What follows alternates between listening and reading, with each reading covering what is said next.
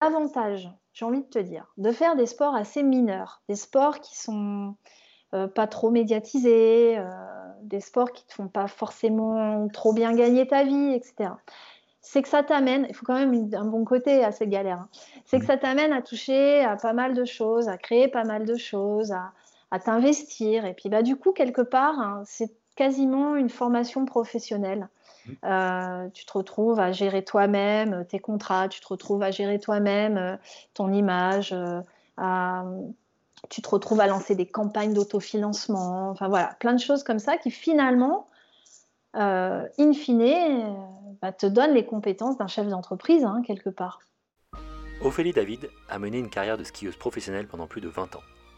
Entre ses médailles internationales, sa maternité, la reprise du sport de haut niveau dans le ski cross, de nombreuses blessures, mais également son nouveau projet OSE, elle partage son parcours dans le sport de haut niveau. Bienvenue dans le nouvel épisode du podcast de Quad Sport.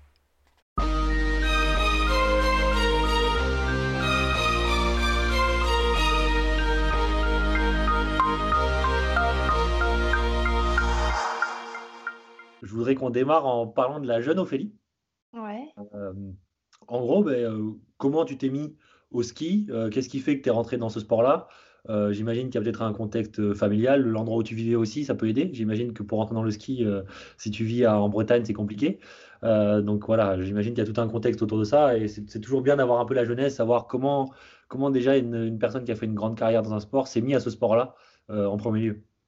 Ben, alors, euh, c'est rigolo en plus d'attaquer par euh, là parce que justement, à la base, rien ne prédestinait euh, à finir sur des, planches. Parce que donc mon papa est hongrois. c'est un basketteur hongrois qui, s'est sauvé de la Hongrie et qui est arrivé en France, qui a rencontré ma mère à Berck, donc, euh, c'est le Nord-Pas-de-Calais. Donc là, on est plutôt sur des pays plats, euh, grandes plages, dunes et face à l'Angleterre. Et, euh, j'ai grandi en Corse parce que c'est là-bas que mon père a, fini sa carrière comme entraîneur-joueur. Mhm. Donc en fait, si tu veux, à la base, pas grand-chose m'amène dans les Alpes et ces montagnes. sauf que, sauf que mon père allait en stage d'oxygénation à l'Alpe d'Huez avec mm. son équipe de Berck, qu'ils ont adoré cet endroit et qu'ils ont acheté un petit studio. Donc en fait, depuis que je suis née, toutes les vacances de, neige, que ce soit Noël, février et Pâques, on allait toujours à l'Alpe d'Huez. Et puis, euh, voilà, après son, son, contrat en Corse, bon, changement de vie. Et on est parti vivre euh, à l'Alpe, en fait, dans notre petit studio, le seul truc finalement qui nous appartenait. Et voilà comment, en fait, euh, je me suis retrouvée je me suis retrouvée à m'inscrire au, ski club, euh, à faire euh, du ski et, avoir ensuite la chance de, de, connaître toute cette trajectoire sportive. C'était à quel âge pour toi euh, ce, départ dans les Alpes du coup? Alors on a déménagé dans les Alpes quand je suis rentrée en sixième, donc c'est vers l'âge de 11 ans. Mais, mais on, enfin, c'était pas aussi radical que ça, parce que les deux années précédentes, on faisait les saisons, donc l'hiver à la neige, l'été à la mer, tu vois, donc c'était un peu bateau. Donc mais la vraie transition habiter à l'année à la, à la montagne, c'était pour la rentrée en sixième. Et, euh, et, la passion du coup et l'amour du ski, ça t'est venu du coup euh, automatique, enfin tout, tout, de suite ou t'as as mis un peu de temps? Ça s'est passé comment Non, non, alors j'ai toujours euh, adoré skier en fait par contre. J'ai toujours aimé ce sport, j'ai toujours adoré être dehors. J'avais beaucoup de, de, peine avec les sports d'intérieur. Euh, je me sentais toujours plutôt bien, euh, soit dans l'eau. Euh, quand mon enfance en Corse, j'étais tout le temps dans le maquis, je grimpais aux arbres. Enfin, j'étais toujours dehors et du coup, le, le, ski, c'était c'était trop génial. J'ai toujours adoré ça et j'ai toujours adoré sauter les bosses aussi. C'est marrant parce qu'après, ça se retrouvera en ski cross, mais mais voilà. Donc c'était depuis le début. Alors, tu m'as parlé du coup de ton papa. C'est un, sujet qui m'intéresse par la, la, l'amour que pour le basket. Du coup, c'est une coïncidence qui est, qui est, extraordinaire d'ailleurs. Enfin, on en a parlé un peu en, amont, mais c'est vrai que c'est intéressant de savoir ça. Et du coup, lui qui a été sportif professionnel, euh, basketteur pro, mhm. euh, ça, ça, a eu une, vraie influence sur toi, sur ton parcours sportif? Peut-être il a été de bons conseils ou il t'a conseillé, il avait essayé de t'aider. Comment, comment ça s'est passé un peu cette relation, euh, lui, au sport de haut niveau, par rapport à toi, du coup, qui a, qui a eu une carrière aussi dans le sport de haut niveau? Ouais. Alors oui, il m'a conseillé, mais je dirais sur le fond. Mmh et, notamment aussi quand j'étais dans le trouble. Mmh il a toujours été présent mais je pense qu'il s'était donné un point d'orgue de me laisser vivre ma vie, de me laisser faire mes propres expériences et il m'a, il m'a vraiment euh, euh, laissé un, champ, euh, un, champ vierge à, défricher toute seule en fait. Et j'ai fait ma propre expérience, mais en confiance parce que je savais que j'avais derrière moi bah, mon père qui comprenait ce qu'était le sport de haut niveau, mais, mais en fait mes deux parents qui étaient là et qui me soutenaient dans, dans mes aventures et voilà. Mais c'est vrai que euh, on, se comprenait, et il comprenait ce que je disais euh, sur certains points, et c'est ce langage commun qu'ont tous les sportifs de haut niveau, je pense.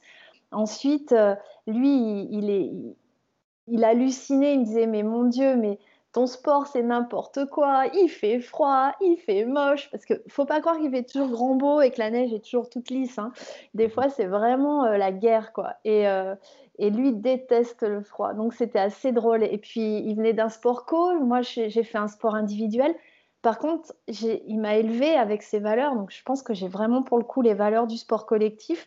Bon, c'était assez rigolo, quoi. C'était marrant. Et pour le coup, il y a un vrai, en effet, il y a un vrai décalage entre jouer au basket dans une salle au chaud avec ton petit vestiaire. c'est ça. Tu vas être bien, tu vas transpirer tout de suite. Et dans le froid, c'est vrai que c'est, pour le coup, c'est un vrai décalage, mais c'est rigolo. Enfin, c'est un vrai, une vraie histoire intéressante.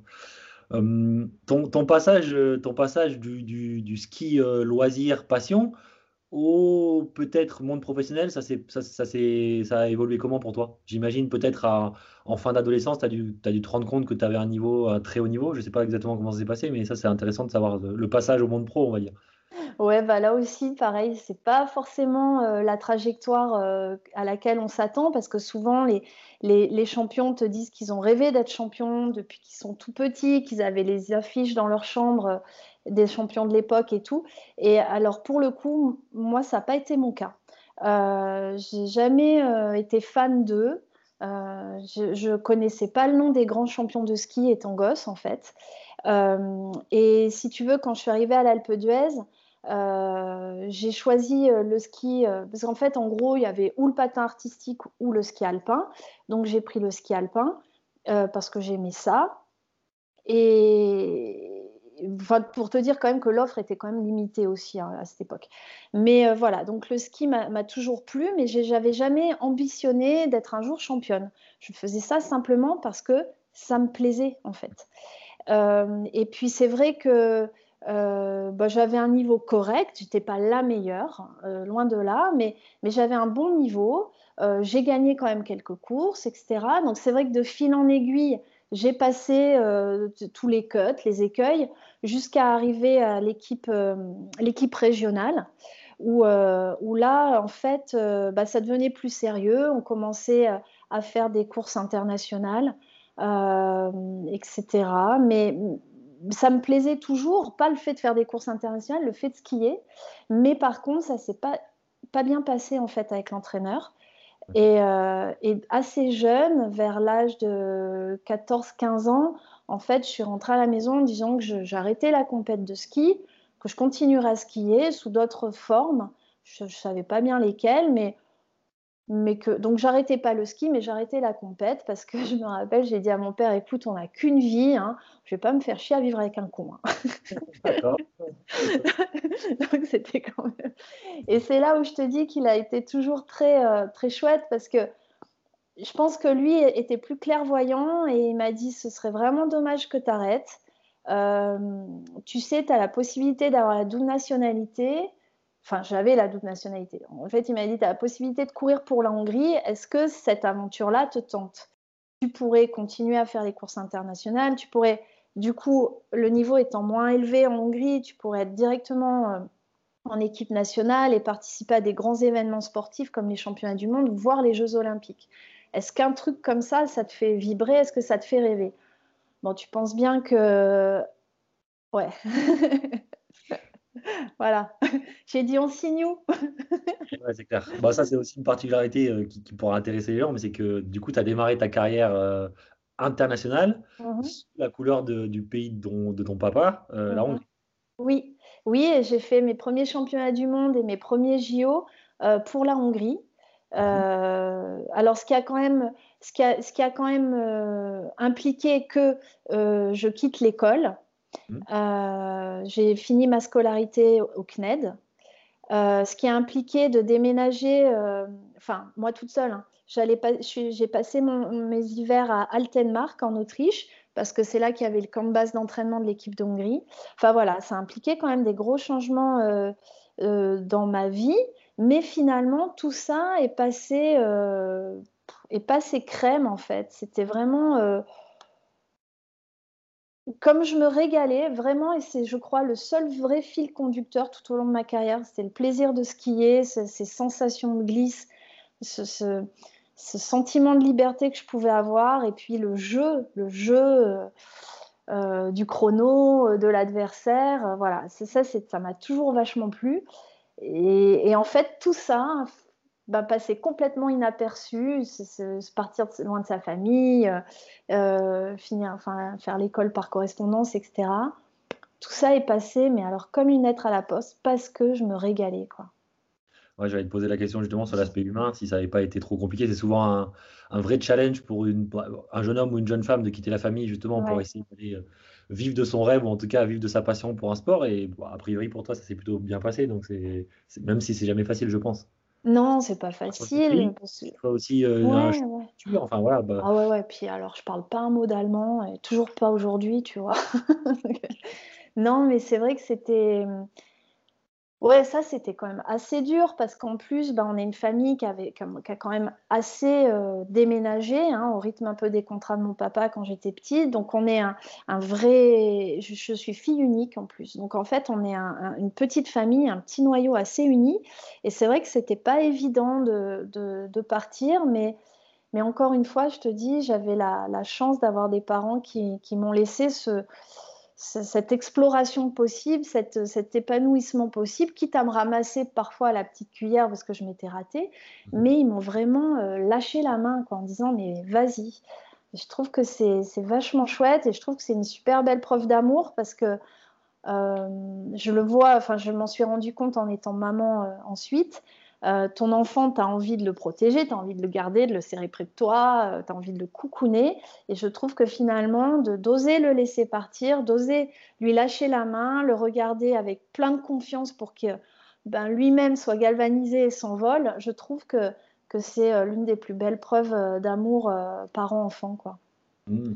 ouais, complètement. Je suis 100% d'accord avec toi. Et, euh, et le, ton, ton, quotidien à ce moment-là, euh, tu dois avoir peut-être autour des, je sais pas, entre 18 20 ans, quelque chose comme ça? Non, je suis un peu plus jeune que ça. Là, j'ai euh, 16, 16, 17, 17, 18. D'accord. Euh, alors, je passe mon bac. D'une jeune femme comme ça qui commence à intégrer donc l'équipe nationale hongroise. Euh, c'est quoi C'est l'entraînement tous les jours, plusieurs fois par jour Ça se passe comment euh, Ça, c'est un truc, c'est un milieu que, que, moi je maîtrise pas et du coup, ça peut être intéressant de savoir un peu comment ça se passe. Alors, les, skieurs, si tu veux, euh, l'année est un peu compartimentée. et je pense qu'on passe plus de temps à l'entraînement physique qu'à l'entraînement sur les skis, hein, dû à la saisonnalité. mais une fois que la saison est partie, finalement, c'est un enchaînement de courses et il y a très peu d'entraînement. Enfin, il n'y en a pas énorme, tu vois, clairement. Euh, on travaille la technique sur les skis et, on travaille sur notre matériel plutôt euh, euh, en amont sur les glaciers mhm. en septembre, octobre, novembre et l'été aussi d'ailleurs. Donc, tu vois, on est un petit peu décalé en fait, c'est marrant. Une fois qu'il y a le, le, coup de feu de la saison et les courses qui commencent, là, c'est et on est souvent en déplacement et on enchaîne, on enchaîne. Donc, euh, et puis plus ton, niveau monte et plus c'est vrai en fait. Et euh, à la fin, quand tu es en Coupe du Monde, en gros, c'est compète, récup, compète, récup, compète, récup. Voilà. Et euh, alors, on va faire un petit saut dans le temps pour arriver vers tes premières médailles. je crois que ta première, ça devait être en 2005, médaille de bronze au championnat du monde. Peut-être en, tout cas en compétition internationale. Je ne sais pas s'il y a eu. oui, alors tu as raison. Ouais, les premiers championnats du monde auxquels je participe, c'est ceux-là. C'est à Ruka. Mhm. Euh, en Finlande. Et effectivement, je fais bronze. Euh, mais euh, j'avais gagné des Coupes du Monde avant ça. voilà, ouais. mais c'était la même, la même époque. à ce moment-là, tu as, changé de maillot? Ah ouais, ouais, ouais, complètement. Oula, ouais, on a fait un gros bond dans le temps parce que, si tu veux, euh, euh, j'ai arrêté euh, la compète de ski alpin en 97, hein, je crois. je suis partie sur le Pro Tour aux États-Unis pendant deux hivers. et, et, en fait, en 99, j'arrête tout. Je suis entraîneur de ski à l'Alpe d'Huez euh, et, je tombe enceinte et je vais être maman euh, d'une petite Lilou. Voilà. Mhm. Euh, et donc, si tu veux, je, ne connais pas encore le ski cross à ce moment-là. Mhm. Mais un jour, je vois sur Eurosport les X Games à la télé. honnêtement, ça m'interpelle. Je me dis, tiens, ça a l'air sympa cette discipline. Oh, ah ouais, ça m'aurait plu. Voilà. Et puis, et puis, et puis arrive en fait un mail qui m'invite à une course aux États-Unis en tant que ex-Pro Tour. Et j'avais été Rookie of the Year la première année, blablabla. Bref, donc en tant que ex-Pro Tour. Euh, et alors, tu sais, les Américains, tout en, tout en, tout en euh, nuance, euh, as a really big star of our sport, you are invited. Tu vois, genre, tu prends vite le melon là-bas. Mais donc, je me retrouve invitée à une course de ski, mais sauf que pour moi, la compète, c'est derrière.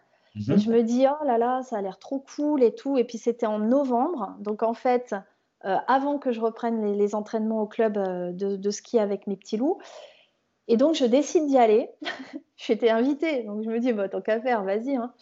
Euh, mais pour ça, je voulais quand même m'entraîner un petit peu. Et je regarde que, quelle course, qu'est-ce que je peux faire pour mettre un dossard sur mes épaules avant de me balancer sur ce, cet invitational là aux US.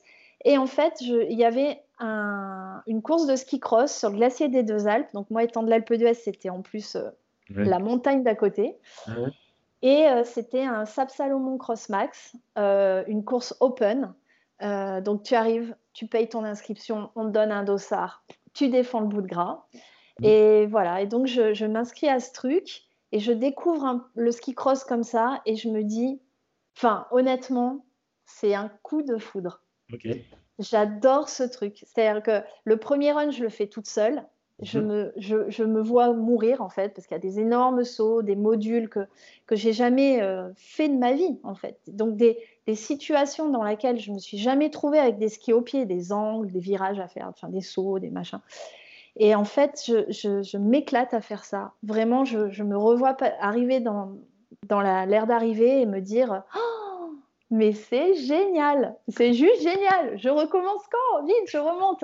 Et donc voilà. Et, après, donc voilà, les entraînements se terminent. Et puis là, la course commence et on, part 6 par 6. Je te dis pas le cœur, mais oh, l'adrénaline partout, dans tout le corps, les mains moites, enfin le truc. Un truc de fou. Et je passe les tours comme ça, j'arrive jusqu'en finale et je crois que je fais troisième ou quatrième. Donc le truc, euh, c'était trop énorme, j'y croyais pas. Mais, euh, mais, euh, mais un kiff géant, un kiff géant. Donc vraiment un coup de foot pour ce sport. Et voilà, et c'est ça qui me, qui me fait l'hiver d'après tout arrêter. Mhm. Et partir sur le ski cross. Donc, tu vois, il y avait quand même un. Oui, oui d'accord. La bascule d'une discipline, on va dire, euh, très, euh, très classique du ski, on va dire ski alpin, voilà. Ah, euh, bon, tu deviens maman, tu avais fait un petit, une, petite pause dans ta carrière pour repartir sur une, une, nouvelle discipline qui est un peu, qui est un peu, un peu pour les fêlés, j'ai envie de te dire, en tout cas, qui est, qui est beaucoup plus, beaucoup carrément différent de ce que tu faisais. Et sur en fait, tu as eu un vrai coup de foot pour la discipline. Quoi. Oui, c'est ça. Et, et, quand, si tu veux, j'annonce que que je, lâche mon poste d'entraîneur. Ma fille, à ce moment-là, a, 3 ans. Mhm. Euh, enfin, les gens ne comprennent pas. Quoi. En plus, j'ai eu de la chance. J'avais un groupe, vraiment une génération là que j'entraînais qui était super, super douée. Je me mhm. suis régalée. On a, j'avais quand même deux, deux, gamins dans mon groupe qui étaient champions de France chez les filles, chez les garçons. Donc, euh, j'avais vraiment, si tu veux, une trajectoire euh, toute tracée. C'était tout, tout trop bien. Euh, et, à l'Assemblée générale du ski club, j'annonce que je lâche tout. Enfin, franchement, les gens n'ont pas compris pour une discipline qu'ils ne connaissaient pas, mhm. euh, pour quelque chose qui paraissait être euh, complètement obscur, underground, sans avenir, fêlé, comme tu le dis. enfin, vraiment, les gens m'ont pris pour une, une, folle. Hein. Mhm. Ils n'ont pas compris. Tu avais, en, toi, en, toi, ce côté un peu, ben, justement, être capable comme ça de tout lâcher pour une discipline, on va dire, à risque, parce que j'imagine que c'est un peu plus à risque que du. Enfin, même si ça, reste une discipline, en tout cas, un peu plus à risque. Tu l'avais en toi ou c'est vraiment le coup de foot, le coup de foot, le coup de foot pardon, qui a fait que ben, c'est parti, quoi. Tu te lances et puis tu vas et tu verras, quoi. Ben, franchement, je sais pas trop. J'ai pas l'impression d'avoir été une casse-cou, moi, dans ma. Enfin, mais, euh, mais c'est vrai que quand tu écoutes mes parents, j'étais tout le temps en train de grimper, j'étais tout le temps en train de sauter. Bon, voilà, j'étais une petite fille qui avait quand même, on va dire, la patate. Mais euh, je me sentais pas hyper casse-cou. J'avais l'impression que ça, c'était assez normal, en fait. Euh, je faisais, ben, habitant l'Alpe d'Huez, je faisais du VTT, je suivais mon père dans des descentes, des machins. Je savais pas que tout ça, finalement, c'était des sports extrêmes. Franchement, j'aime quasiment tous les sports qui se font dehors, en fait. Donc euh, voilà, je faisais ça comme ça. J'avais pas l'impression euh, de faire des sports extrêmes. Mais euh, c'est vrai que et puis et, puis le fait de tout lâcher, bah ça, je pense que ça vient clairement de mon éducation où mes parents, comme je te le disais, m'ont toujours laissé faire mes propres expériences. Donc en fait, c'était quelque chose d'assez simple à faire, cette bascule, de tout laisser tomber et de, et de, de tenter l'aventure. Au niveau financier, j'avais, j'avais la possibilité de, de, de, ne pas travailler un hiver. Voilà, donc en fait, c'était un, pari. Euh, je, je, je, mets un hiver en parenthèse, je me balance, on voit si ça passe, si ça vaut le coup ou pas. Voilà, c'était l'idée. J'aimerais bien parler des X Games parce que pour le coup, euh, moi qui ne suis pas spécialiste, euh, ça, ça me parle. En tout cas, j'ai déjà vu des images. Donc peut-être me raconter un peu ça. C'est vraiment le show euh, à l'américaine, c'est folie. Enfin, c'est comme, comme, je me l'imagine ou Je pense que c'est comme tu te l'imagines. C'est énorme. C'est un truc de fou, de fou furieux. souvent, on, critique le côté sport à l'américaine, tu sais, trop showbiz trop tout ça, mais en fait, euh, c'est hyper bon à vivre. Euh, nous, en Europe, il faut. Euh, tu es crédible si tu as souffert, tu vois ce que je veux dire? C'est le sacrifice, la douleur, la résilience. Enfin, tu vois, c'est tout ce truc un peu judéo-chrétien d'autoflagellation, là. Les US, ils en ont rien à foutre. Eux, ce qu'ils veulent, c'est des paillettes, du feu d'artifice, du gros son. Tu vois, ils veulent des trucs qui pètent. Et, et moi, j'ai mais adoré, euh, j'ai adoré ça. Euh, il faut savoir que je me suis retrouvée au départ des X Games, c'était mon troisième ski cross de toute ma vie. Euh, et je, pareil, hein, je me suis chiée dessus. J'ai cru que j'allais, j'allais pas finir entière à l'issue du parcours. Mais en fait, bon, tu penses bien, c'est des pros qui, qui, notre course, qui faisaient les modules, les bosses, etc. Et en fait, tout est calculé. La, seule différence, c'est que le parcours des X Games, il fallait partir full gaz du début à la fin. Voilà, quand on te, propose de faire des sauts de 30-40 mètres, que tu as des, murs de neige qui t'attendent, qui font 5-6 mètres de haut et qui, sont les tremplins qui vont te faire décoller, si tu veux, tu peux pas y aller à, 50%. C'est 100% ou tu passes pas le gap, tu te prends le mur, tu, tu, avant l'arrivée, enfin, tu t'éclates. Mhm. Ça, je vais te dire, euh, psychologiquement, purée, euh, quand tu es au départ, tu sais que tu es direct dos au mur, euh, waouh, ouais, c'est un gros morceau. mais c'est ce qui faisait vraiment l'ADN de, de, de, cette course. Et puis, tous les, toutes les caméras de partout, on avait des caméras qui, étaient cachées dans les seaux, qui, qui, rentraient dans la neige au moment.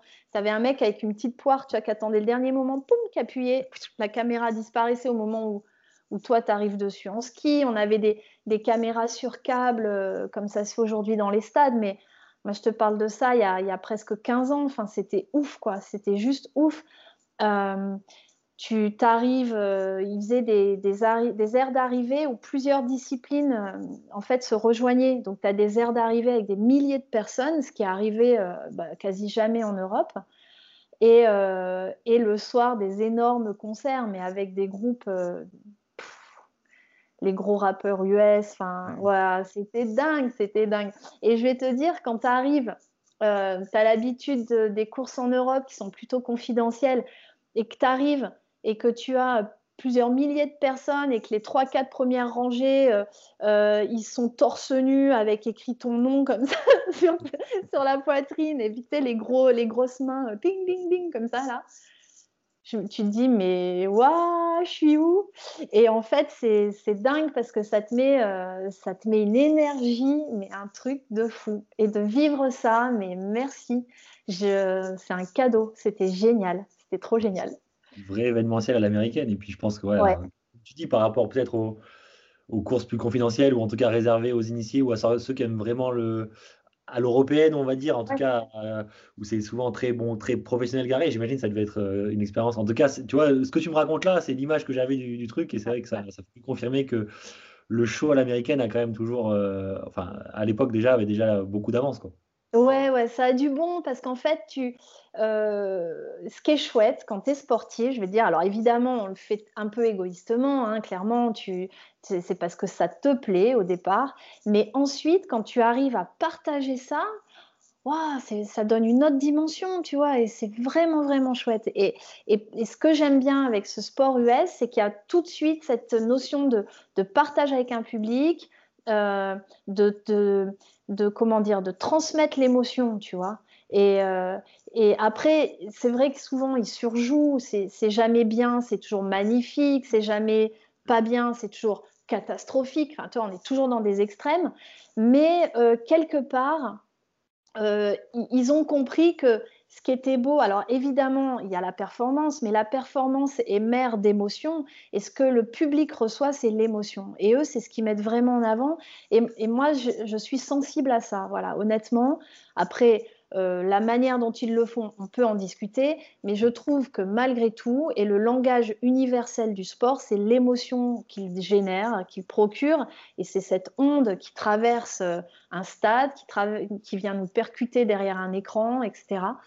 Mhm. C'est, pour moi, c'est ça la magie du sport. Et là, là ils l'ont vraiment compris, quoi.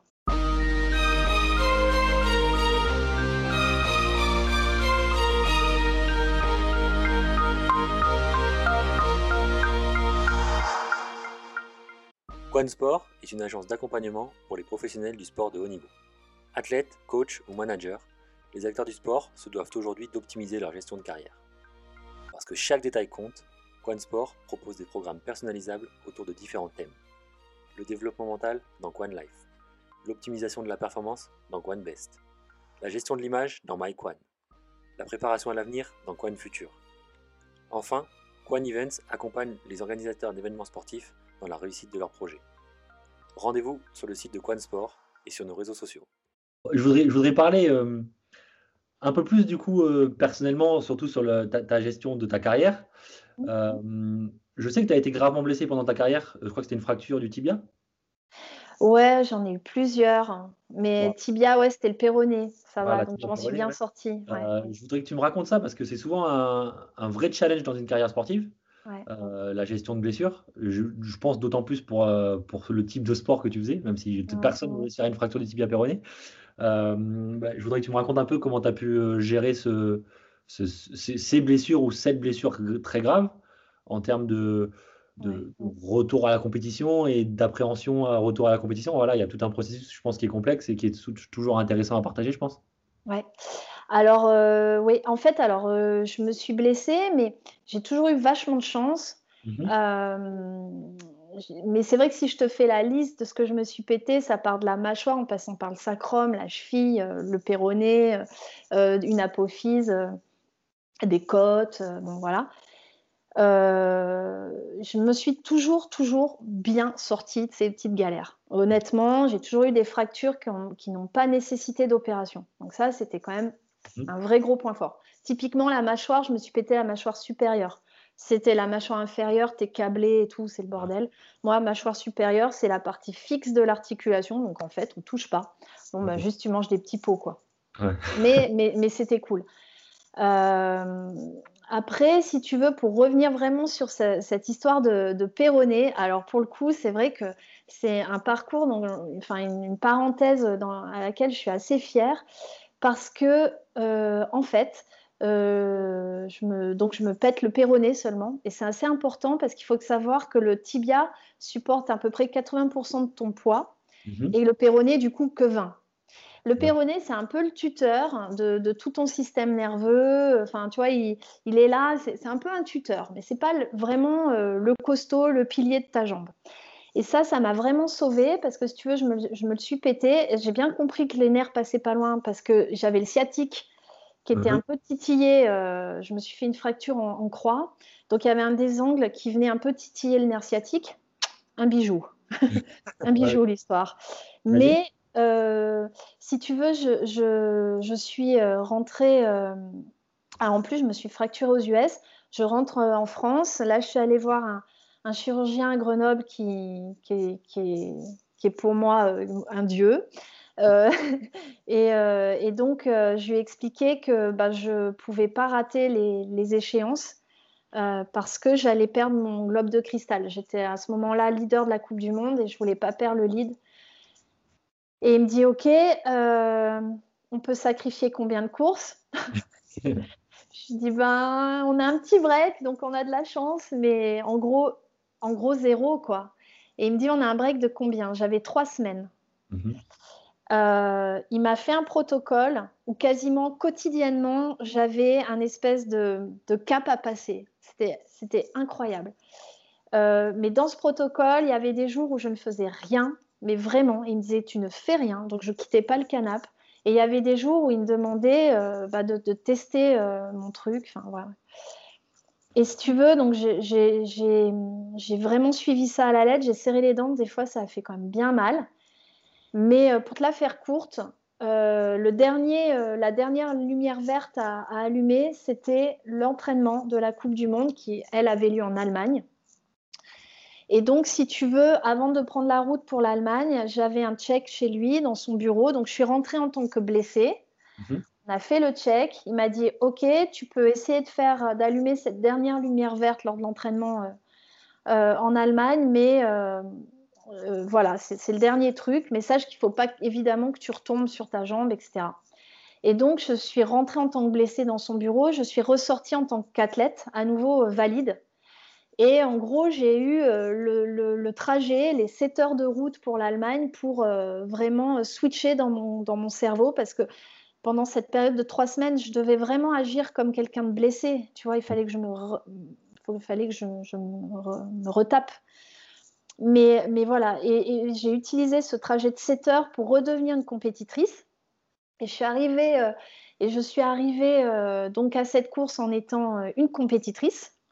Et c'était pas évident parce que très clairement, ma jambe n'était pas ressoudée. Hein. en trois semaines, un os, ça se refait pas. Hein.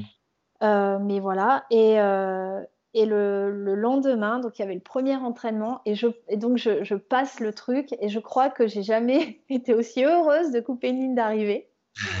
Parce qu'en fait, j'allume ma dernière lumière verte et je peux faire le. Il y avait deux courses consécutives, donc j'ai pu faire les deux courses.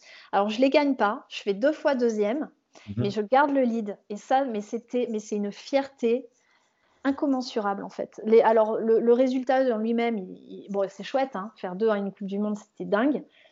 Euh, mais les gens ne se rendaient pas compte en fait de l'espèce de victoire que je venais de faire en fait. C'était, c'était un truc de dingue. Et, euh, et, si tu veux, chaque jour, ma douleur évoluait. Et donc, je me souviens que chaque matin, je me réveillais et je me faisais comme un scan et je me disais, OK, alors je faisais des espèces de petits mouvements, de trucs, et je me disais, OK, ça, c'est mon, mon état normal d'aujourd'hui. Donc voilà, si j'ai mal comme ça, ça c'est normal, il ne faut pas que je m'en plaigne. C'est mon état normal du jour. Et tu vois, j'ai avancé comme ça, sans me, dire, oh là là, euh, avant, quand j'étais pas blessée, c'était comme ça. Mhm. c'était à chaque fois, je prenais l'état dans lequel j'étais et, euh, c'était ma, normalité du jour, du moment, et fallait que je fasse avec.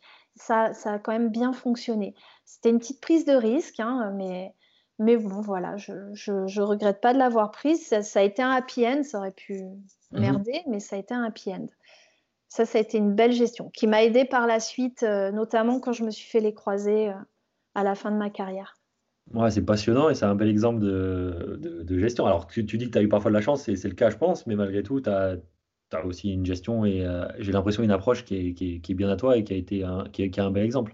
D'ailleurs, ça, me ça me fait rebondir sur tout à l'heure, tu parlé tu parles beaucoup du plaisir et voilà, de, le fait que tu as toujours fait les choses aussi par plaisir, même dans le sport de haut niveau. Malgré tout, euh, je pense que pour arriver au niveau que tu as eu, il n'y a, y a, y a, pas eu de, a pas eu non plus que du hasard ou que du plaisir. Il y a eu, j'imagine, beaucoup de travail, beaucoup de sacrifices, beaucoup de choses comme ça.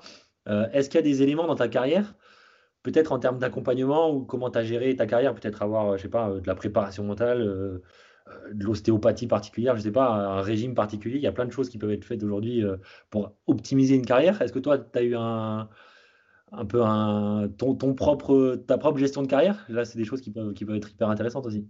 Ouais, alors tu parles de régime parce que tu sais que je viens de faire un banana bread. non, alors écoute, euh, tu l'auras compris, hein, j'ai toujours été quand même assez autodidacte et, là aussi, je, je l'ai fait beaucoup au feeling. mais euh, mais consciente euh, quand même aussi que je n'étais pas bonne partout, donc j'ai pas eu peur d'aller m'entourer.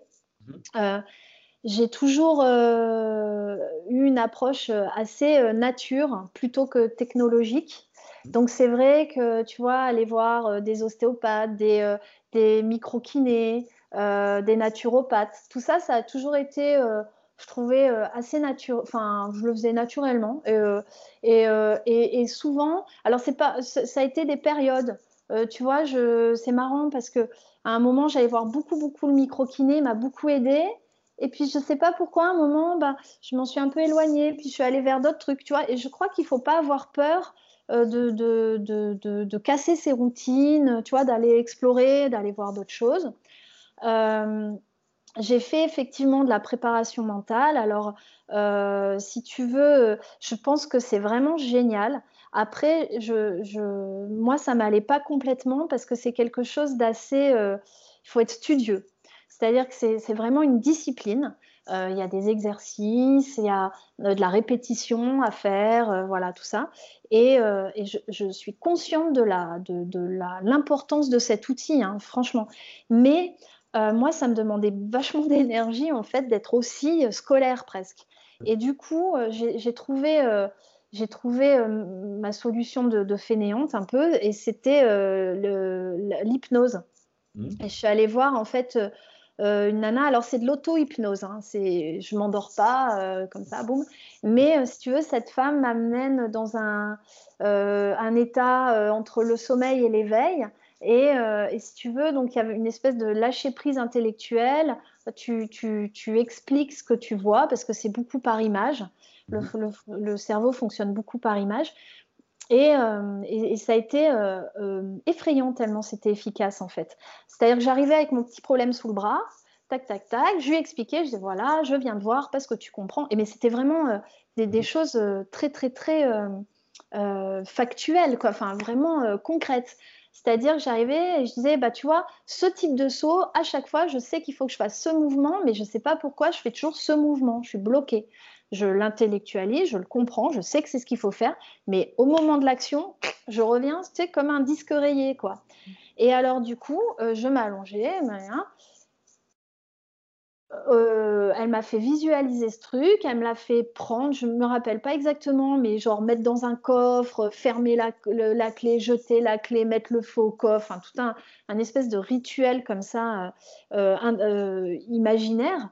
Mmh. Et je te jure que c'est vrai, je suis retournée sur les skis, le mouvement, tac, je te l'ai sorti comme si j'avais fait ça depuis 20 ans, quoi. C'est effrayant. Le pouvoir de notre cerveau est juste flippant. Mais, euh, mais c'est vrai que du coup, c'est génial parce que ça veut dire que dans notre vie de tous les jours, et, et, évidemment, c'est mis plus en lumière par les sportifs, mais euh, si euh, on arrive à être copain avec notre, notre inconscient, franchement, on est des machines. Mhm. C'est un truc de dingue. franchement, c'est hyper pertinent ce que tu dis. Alors, j'ai jamais testé l'hypnose, mais du coup, ça me donne envie de dire moi aussi, je vais aller mettre mes petits coffres et je vais les foutre au feu. Quoi. Mais sérieux, je te jure que c'est ça, c'est aussi bête que ça. et euh, moi, c'est ou alors j'étais peut-être très réactive à cette méthode, mais ça a été radical, un truc de fou.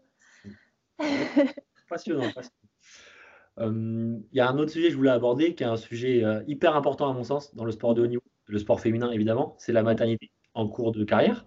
Alors, euh, de ce que tu disais tout à l'heure, toi, tu ah, avais fait un break à ce moment-là? Tu étais passé euh, entraîneur plutôt qu'athlète? Absolument, ouais. Et tu me racontes un peu ça. ça. a été pour toi un choix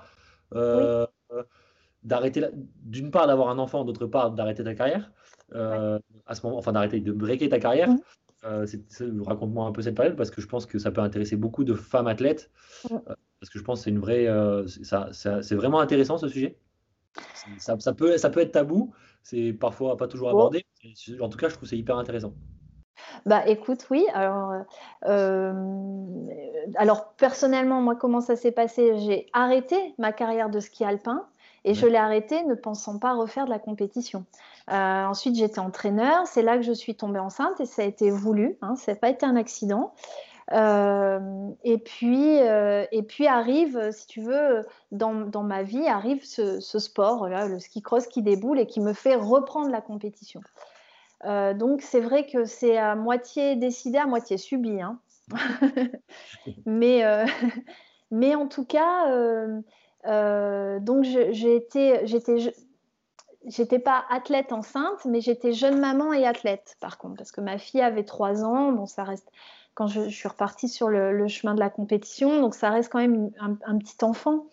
Et, euh, c'est vrai que euh, on imagine euh, une maman étroitement liée à son enfant et donc physiquement toujours collée et présente à son enfant. et effectivement, quand on est sportive et maman, bah ça c'est pas la réalité. Une sportive, elle prend la route, elle va faire ses compétitions et ça, quel que soit le niveau. C'est-à-dire que les mamans qui font euh, des courses, euh, même des courses grand public, qui sont ouvertes à tout le monde, moi je trouve que c'est exactement la même démarche que la championne olympique ou la championne mondiale. Et euh, voilà, donc je ne veux pas faire de distinction. Donc la maman sportive, elle, va laisser son enfant pour aller s'entraîner, pour réaliser son projet, pour aller faire sa compète. Et souvent, c'est mal perçu, je dirais, par la société, parce qu'on a encore quand même vraiment un gros poids sur les épaules de la société patriarcale. Mais, euh, mais je crois que euh, c'est terrible pour les papas comme pour les mamans. C'est-à-dire que je pense qu'il y a certains papas qui sont coincés dans un rôle viril, bah non, ça change pas les couches. Et en fait, peut-être qu'il rêverait de changer les couches, peut-être qu'il aimerait être vachement plus tactile avec son bébé. Et ben, y a, je suis sûre qu'il y a plein de papas qui sont un peu coincés. Euh, parce que ça se fait pas. Et je suis sûre qu'il y a plein de mamans qui se qui s'auto-censurent à ne pas faire les choses parce que ça se fait pas de laisser son enfant. En fait, ce qui se fait pas, c'est de se rendre malheureux, moi je trouve. Donc, euh, si tu trouves de la plénitude et du bonheur à faire les choses, mais franchement, faut le faire. Et si c'est euh, ben, à aller de l'autre côté de la planète pour faire une course de ski, ben faut le faire. Parce que tu reviens à la maison, enfin en tout cas moi c'était mon cas, je revenais à la maison, j'étais entre guillemets rassasiée, pleine, euh, heureuse. Et je pense que cette énergie, ce bonheur, ben, en fait, je le transmettais. physiquement, c'était dur d'être séparée de ma fille, mais j'étais jamais séparée que physiquement. Mmh. Euh, comme on se parle là en Skype, et eh ben, à l'époque déjà, je, je, pouvais parler à mon enfant comme ça. Et puis, par contre, c'est vrai que c'est une histoire d'équilibre. Donc, j'étais absente sur certaines périodes et j'étais vraiment déterminée à être présente lorsque j'étais à la maison. Donc, je, me débrouillais pour que mes, mes entraînements soient pendant qu'elle soit à l'école. Enfin, tu vois, après, c'est vrai que j'essayais vraiment d'être, de, m'impliquer pour qu'il y ait un espèce d'équilibre, en fait. Et il euh, faudrait l'interroger, elle, mais je pense que c'est une jeune fille qui est complètement équilibrée et qui n'a pas souffert. Euh, je dis pas qu'elle adorait que je parte, mais en tout cas, c'est pas, ça n'a pas été une blessure au point qu'elle soit obligée d'entamer une psychothérapie. Euh, aujourd'hui, quoi. Et euh, parce que les choses se sont faites, euh, je crois, en en discutant, en en parlant. Elle savait pourquoi je partais. Je, je, lui cachais mais rien, c'est-à-dire que je lui parlais de mes joies, mais je lui parlais aussi de mes doutes.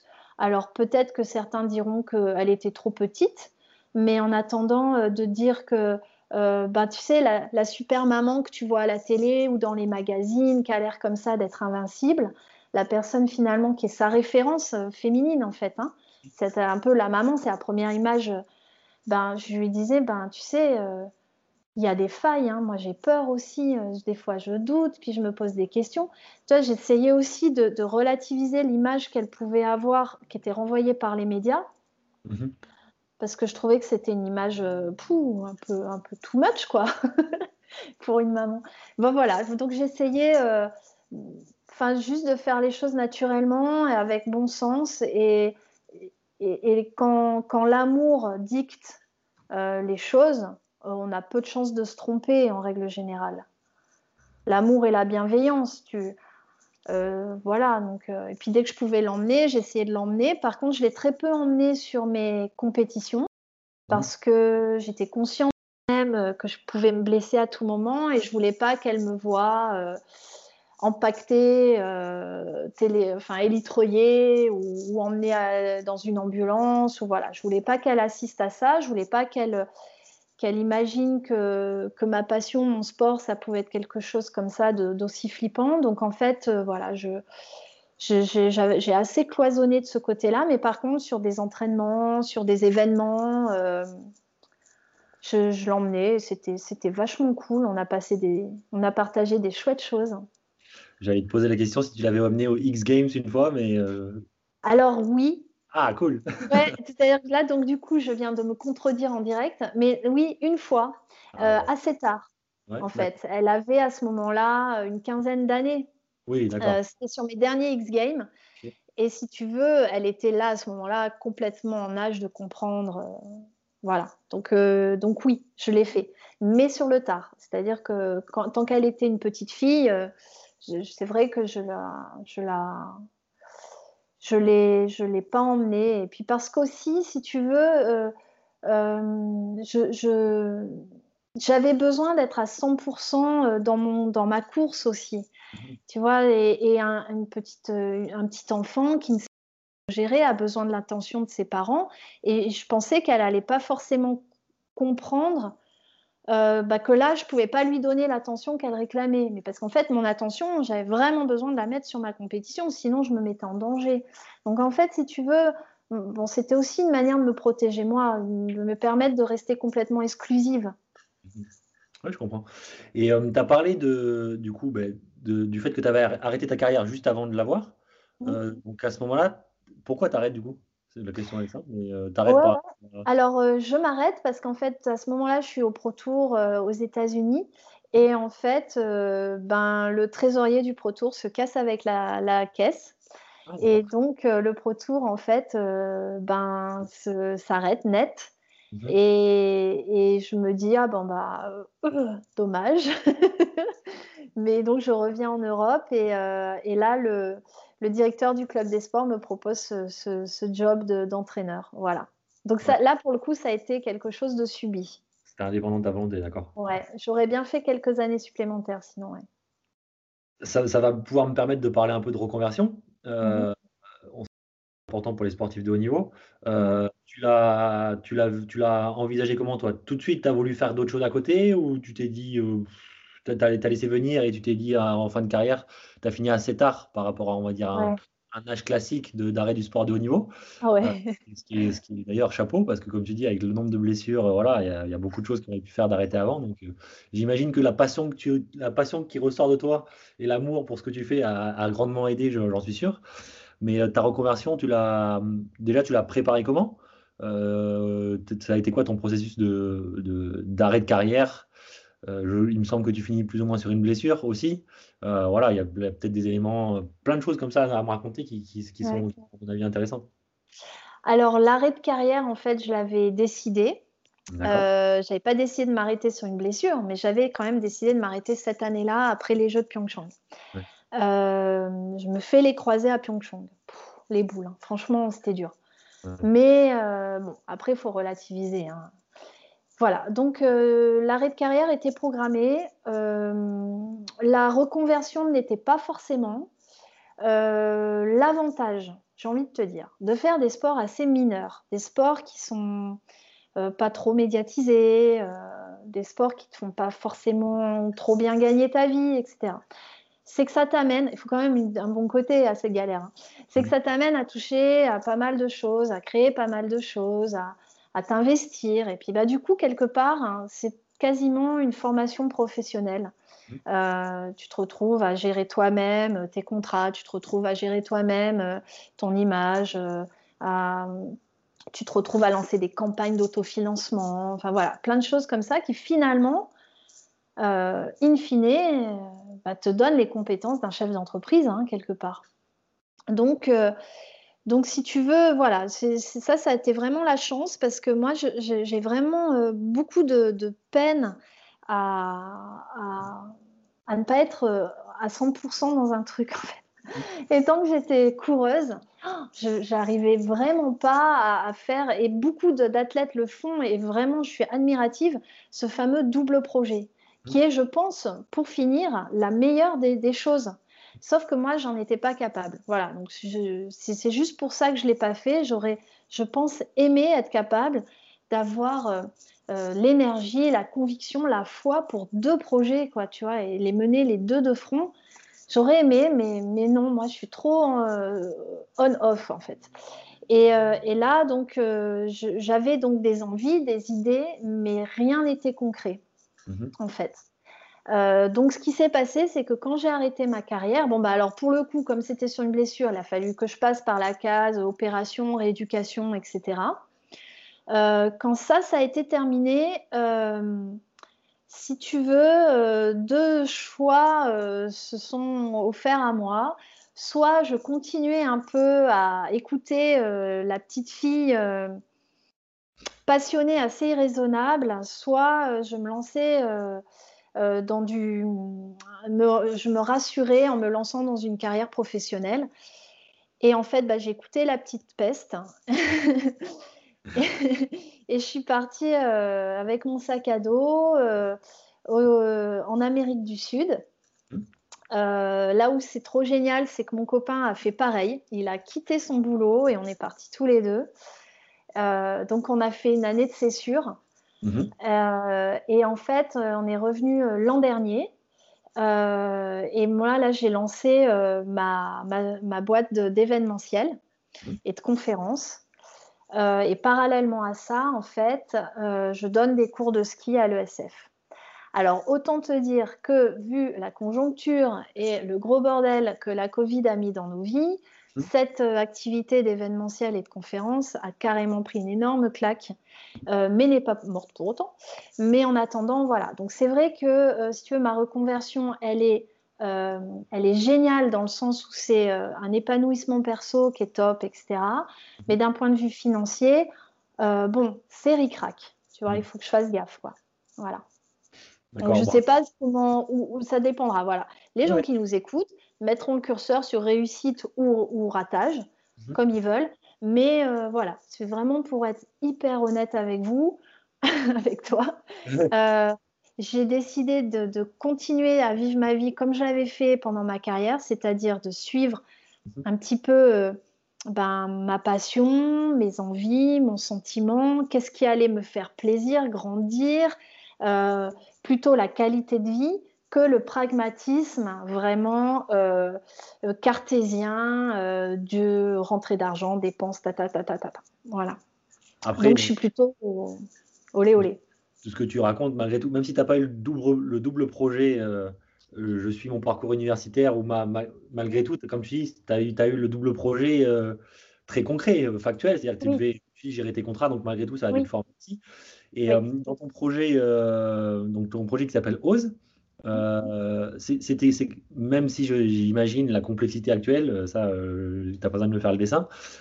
c'est quoi malgré tout de la vision quand tu lances ce, projet-là? C'est quoi l'objectif de, c'est quoi ton objectif derrière ça? C'est quoi de la transmission? En, en, gros, parler un peu de la, le pourquoi du comment et qu'est-ce que, vers quoi tu t'orientes après, hein, si un jour tout va mieux et qu'enfin on sorte le vaccin et que ça y est, on n'en parle plus. quoi.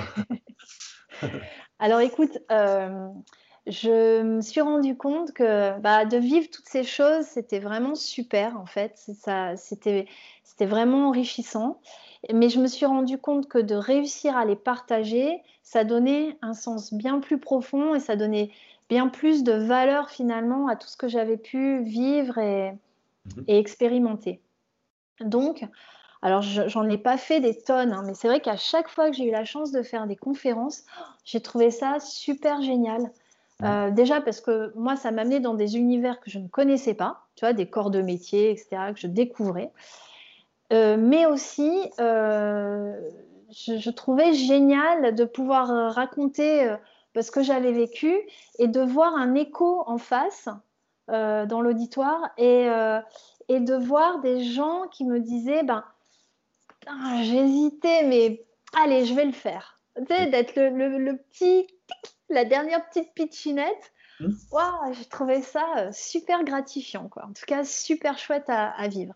Ça, c'est pour le côté conférence. Pour le côté événementiel, euh, j'ai, on parlait des X Games. Alors attends, j'ai pas la prétention d'organiser des X Games, mais en attendant, j'ai eu la chance quand même de, de, traverser comme ça des, événements qui, qui étaient euh, extraordinaires. Euh, et, et, quelle que soit finalement la taille de l'événement en fait.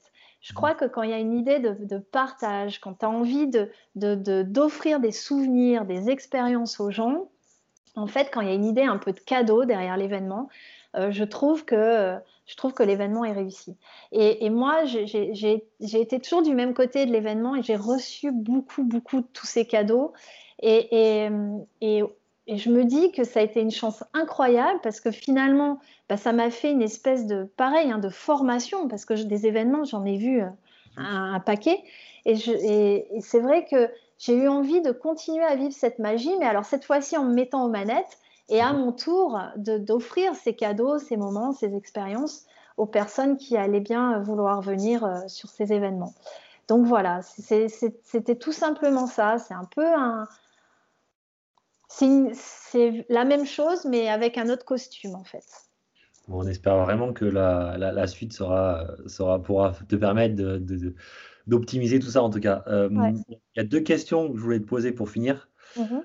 La première question, c'est euh, si tu devais euh, parler à la jeune Ophélie de 10 ans, mhm. si tu l'avais à côté de toi, et qu'elle te disait, ben, moi je voudrais que tu me conseilles, bah, je sais pas, pour l'évolution de ma vie, l'évolution de mon sport, ce que tu veux. Toi, comment, qu'est-ce que tu lui conseillerais, qu'est-ce que tu lui dirais à la petite Ophélie, comme si c'était ta fille en fait, et un, un conseil comme ça que tu pourrais lui donner? Alors, euh, je lui dirais, euh, s'il te plaît, mais fais-toi plus confiance, quoi. Parce que alors là, c'est hyper paradoxal ce que je vais te dire, mais je suis quelqu'un qui n'a pas forcément confiance en elle. Vraiment, hein, mais vraiment, vraiment. Mmh. Euh, et je pense que c'est pour ça aussi que je fais, que, je me lance ces, ces petits challenges aussi. Donc, je lui dirais, te prends pas la tête, s'il te plaît, vas-y. au pire, tu te rates. Voilà, c'est pas grave en fait. c'est vraiment pas grave mais, euh, j'essaierai de, lui, apporter euh, plus de sérénité par rapport à ses capacités parce que moi, ça m'a coûté beaucoup, beaucoup d'énergie de surpasser ça et, euh, de combattre en fait cette espèce de, de sentiment d'infériorité que j'ai que j'ai toujours, je me sens pas crédible. Tu vois, là, typiquement, dans 15 jours, je dois donner des cours à, l'INSEC de Chambéry. Je l'ai déjà fait l'an dernier. Mais ça me terrorise. Là, les gens ne se rendent pas compte, mais c'est une angoisse totale. Parce qu'en plus, ça va se faire tout en visio. c'est horrible. Bref, c'est horrible. Donc, en fait, physiquement, je, je, physiquement, je souffre. Tu vois ce que je veux dire quand j'y pense? Donc en fait, je prendrais cette petite fille, je lui dirais, s'il te plaît, aie plus confiance, tu vois, juste pour pas souffrir euh, comme je, le fais en ce moment là quand j'y pense. voilà. Mais je sais au fond de moi que ça va bien se passer, mais, mais je ne peux pas m'empêcher d'avoir cette espèce de ah, tu vois, je sais pas, ouais. j'ai un vrai gros manque de confiance. C'est ouf, quoi. Je sais que c'est ouf. mais si on s'en sert bien, ça peut être un moteur. Hein. Oui, bah, ça a l'air. Pour, toi, ça, pour Donc, euh, Oui, oui, oui, oui, oui, mais ça, ça coûte. Ouh là là, c'est énergivore. Hein. bah, tu auras eu ton entraînement avec euh, cette petite euh, session Skype, du coup, voilà, tu seras prêt pour les étudiants. L'autre question que je voulais te poser, c'est est-ce que tu aurais peut-être une, une, ressource quelque chose que tu as, quand je dis une ressource, ça peut être un livre, peut-être, je sais pas, mhm. un truc qui, qui, a été pour toi un peu un changement dans ta vie, notamment dans ta carrière sportive, qui te dit, si j'avais une, fois que j'ai eu lu ça ou vu ça ou écouté ça, peu importe, ah. j'ai rencontré cette personne, euh, ça, ça mm. ma vie elle a, plus ou moins changé. Alors sans parler que ce soit un truc incroyable, mais euh, c'est toujours intéressant que de, les sportifs puissent partager des ressources comme ça. Alors écoute, j'ai deux ressources, je vais te ah. dire. J'en ai une qui est hyper quotidienne, mhm. euh, quasiment. franchement, la nature. Ça, ça, fait fleur bleue dit comme ça. Mais honnêtement, juste des fois de prendre une seconde de se rendre compte de là où on est, mmh. de la chance qu'on a d'avoir, enfin, tout ce qu'on a autour. Et, moi, je, suis une amoureuse de la nature, tu l'auras compris. Euh, donc, des fois, juste, je m'arrête, je me prends cette seconde de contemplation. Je me dis, putain, c'est beau. J'ai de la chance. Ouais, bon. Donc ça, c'est un peu la première ressource. Et c'était notamment un échappatoire au stress quand j'étais en compète. Hein, euh, souvent, euh, c'était un de mes, un de mes, une de mes portes de secours je regardais autour de moi, je me disais, waouh, regarde ces montagnes, elles étaient là il y a des milliers d'années, elles seront là dans des milliers d'années. Alors, ton petit souci du moment, là, euh, tes petites mains moites, euh, s'en fout. Hein. bon, bref. Et l'autre source, c'est une petite histoire euh, qu'on m'a racontée et que j'ai trouvée qui, qui m'a percutée. Alors, je vais vous la raconter, sûrement moins bien, mais je vais vous la raconter. Donc, c'est l'histoire d'une petite grenouille. Mhm. qui nage dans une casserole. Mhm. L'eau est, à bonne température, elle est là, elle nage, tout va bien, elle est heureuse.